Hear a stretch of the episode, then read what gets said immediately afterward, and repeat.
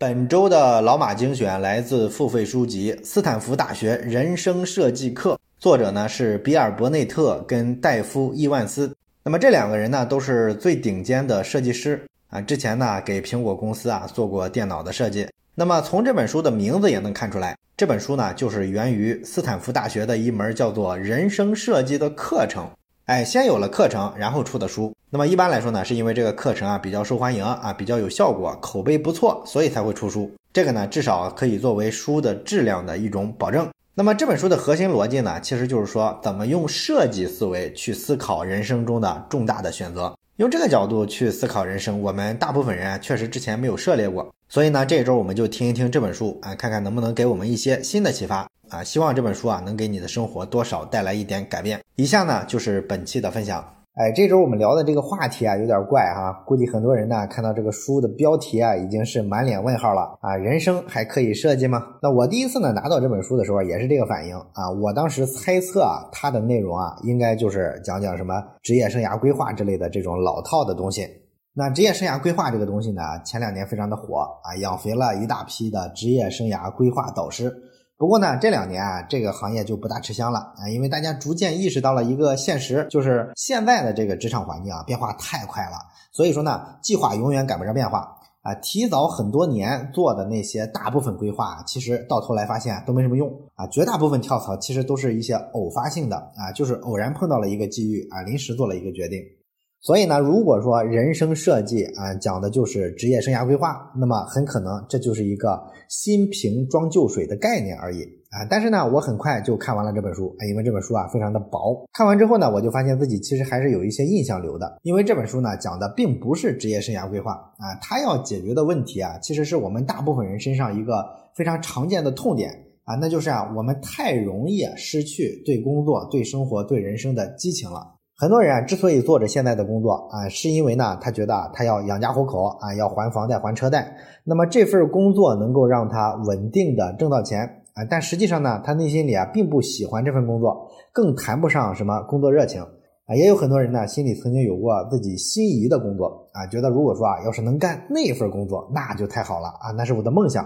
要是干了，我肯定就很有激情，很有热情。但是现在呢，有 A、B、C 等等好几个困难啊，所以导致呢，我只能放弃理想啊，继续毫无热情的干现在的工作啊。类似这样的心态，是不是在职场上非常普遍、非常常见？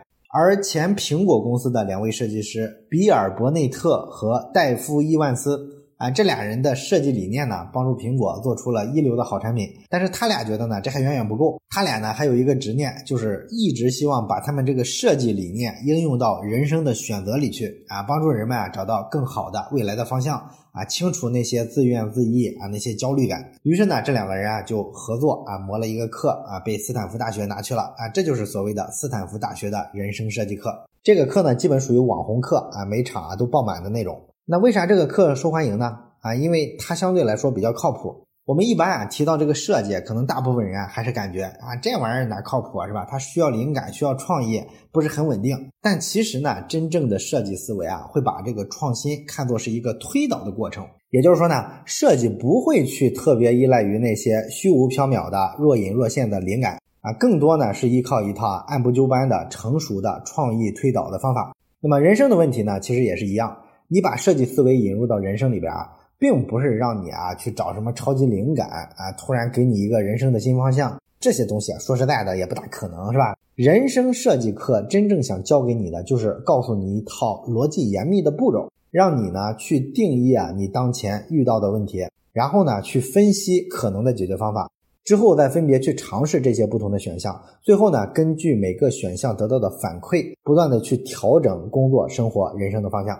哎，这是一个动态的过程，而且呢，你听他这个逻辑哈，其实有一点像我们之前讲过的精益创业的那个思路啊，就是小步快跑，快速迭代。所以说，如果给这本斯坦福大学人生课啊贴个标签的话，我愿意把这本书说成是精益创业在人生方向上的应用。那么接下来我们就说一说，在这个人生中啊遇到的各式各样的问题，为什么用传统的分析方法不灵？最好是加入设计思维呢？这里边啊，其实最核心的原因啊，就是因为大部分人发现不了正确的问题。我们大部分人啊，对自己的人生现状不满，我们自己觉得自己知道我们为什么不满，我们可能啊，把这个不满归结到各种各样的原因上啊，比如说，哎呀，我上大学的时候没有学到理想的专业，然后工作之后啊，选的这个行业啊，自己就不喜欢，或者说呢，我自己在事业上干了这么多年啊，没有取得我预期的那个更大的成功啊，等等等等，貌似呢，每个人啊都想得很清楚自己为什么不满意，可是实际上呢，如果你仔细想一下，又会发现，其实这些个不满意吧。好像都是些模模糊糊的感觉啊，感觉到好像自己啊想要一些不一样的东西，但是你并不清楚自己为什么想要，以及想要的究竟是啥。实际上啊，我们经常犯的一个错误啊就在这儿。这类的问题啊，这本书把它称为是重力问题。什么叫重力问题呢？就是啊和地球的重力是一样的，是一种不可改变的力量。所以说呢，你没有必要去跟它较劲。啊，你说地球的重力啊，能不能减少一点，让我骑自行车上坡的时候更省劲儿？你有这种想法，这不是闹吗？你可能会觉得，哎呀，大家又不是傻子，怎么会犯这种一眼就能看出来的错误呢？其实呢，这还真不是冤枉了大家。绝大部分人啊，对于人生、生活、职场的各种抱怨、各种烦恼，其实啊，大部分都是地球重力问题的一个变种。你要不信的话，我给你举几个例子。比方说啊，有的人呢会在一个家族企业工作啊，那么他干到了中层。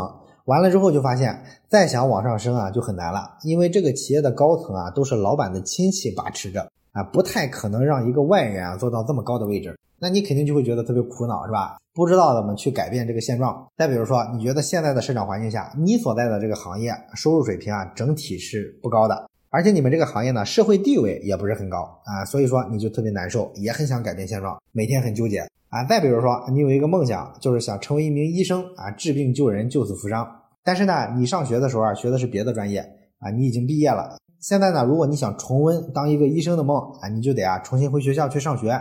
那我们知道，你学医的想出来当医生，怎么得上个七八年的学是吧？那么你呢，又不想花费那么长的时间啊，怎么办呢？你看啊，这些个问题，这些个烦恼，其实呢，都属于重力问题，它都是系统性的问题，你个人是改变不了的。改变不了的问题，就不是在你身上应该去处理的真正的问题。那这种事儿呢，你只能接受它啊，把它当做你身处的环境的一部分去对待，而不是说把它当成你人生、生活、职业生涯里该去解决的问题对待。所以说，一定要记住啊，不要纠结于任何无法付出行动也无法解决的问题，因为这些问题你特别烦恼，这就叫庸人自扰。天天担心地球重力的问题，肯定不是个聪明人。你真正应该关心的就是那些你能解决的问题。地球重力它就是这么大，不会变小，所以你要接受这个现实。但是让你接受现实，并不是说啊，让你向现实低头妥协、自暴自弃、破罐子破摔啊，不是这样的。你可以在接受地球这个重力不会变的前提下，想想你自己能做什么，能让你骑自行车上坡的时候更省劲儿。这方面选择就很多了，是吧？比如说你可以减一减肥啊，啊，你体重小一点，那你骑自行车上坡肯定就省劲儿了。你也可以换一辆更轻便的自行车，是不是也省劲儿？或者说给你现在这辆自行车加一个变速器，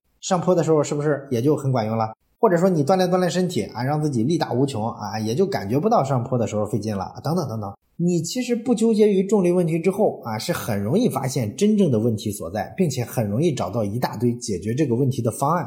你哪用得着天天纠结于这个重力呢？那么按照我们说的这套逻辑，我们再看看前面的几种情况啊，比如说你是家族企业里的一个外人，人家老板啊不会信任一个外人，不会让你进入高管团队，那么你就要接受这个现实。世界上的绝大部分的家族企业其实都是这德行。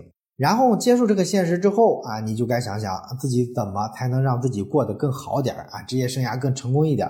那么既然你不能升到高管层啊，你就当不了副总裁，这也就意味着你不用承担副总裁那么多的责任，那么你就有机会呢去平衡自己的工作跟生活。你看这是一种选项是吧？你也可以利用自己的业余时间去发展点真正感兴趣的其他的事情做一做。啊，这也是一个选择。另外呢，你还可以在自己的岗位上使劲儿的钻研业务，让自己成为这个行业里的专家啊。即便呢你升不到这个公司的高管，这个公司呢也离不开你啊。他们担心啊你会被别人挖走，所以必须给你提工资。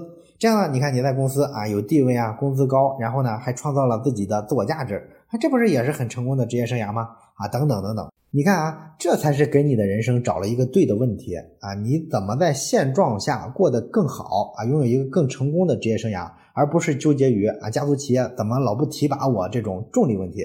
那再比如说前面说的另外一个例子，医生的例子啊，你想当一个医生，但是医生呢没个七八年的专业的校园里的训练是没戏的你老纠结于这个流程问题，觉得哎为什么这么长啊啊为什么不能短一点啊？那你的人生就会很惆怅，是吧？你又不是卫生部长，你没有能力推动医疗培训体系的改革啊！你想这个干嘛呢？所以你唯一需要做的就是接受这个问题，它就是你决策环境的一部分啊！你处在这个环境中生存，接受了它之后啊，你就会发现豁然开朗。你实际上真正的本意、真正的初心是什么呢？为什么愿意当医生啊？不就是希望能够救死扶伤，能够治病救人吗？那要实现这个目的啊，非得走去攻读医学生学位这一条路吗？你可以先成为一名医师助理嘛，这个门槛低啊，不用上那么多学啊。医生的很多工作也是由助理完成的，你不也在干救死扶伤的事儿吗？你还可以选择进入什么牙科啊、什么眼科啊这种诊所之类的是吧？这也算是曲线救国。甚至呢，你还可以进入保健领域啊，你还可以进入保险公司去做一些疾病的保险业务，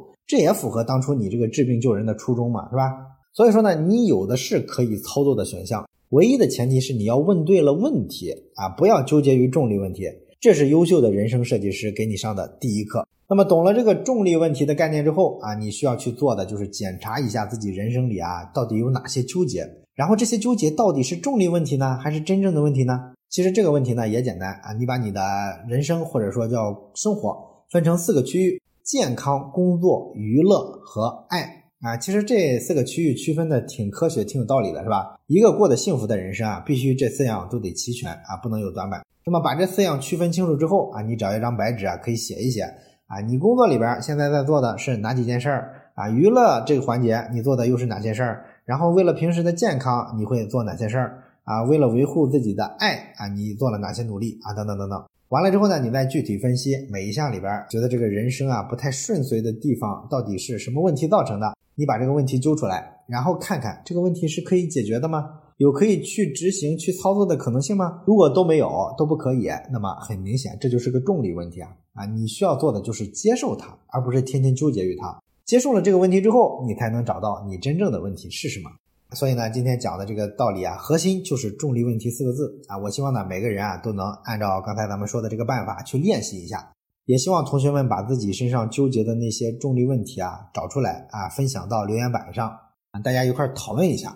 好的，上面就是今天老马精选的全部内容。如果你还想知道怎么让自己的工作越来越有激情啊，怎么去判断该不该跳槽，该不该换一条赛道啊，如何找一份更好的工作啊，等等等等，你要是对这类的问题啊还感兴趣的话，那么欢迎你到老马商书房的微信小程序里面搜索斯坦福大学人生设计课，付费收听这本书的完整版。那么除了这本书之外呢，小程序上还有一百多本付费书啊，这些书呢都是独家在小程序上更新的，全网的其他平台都没有。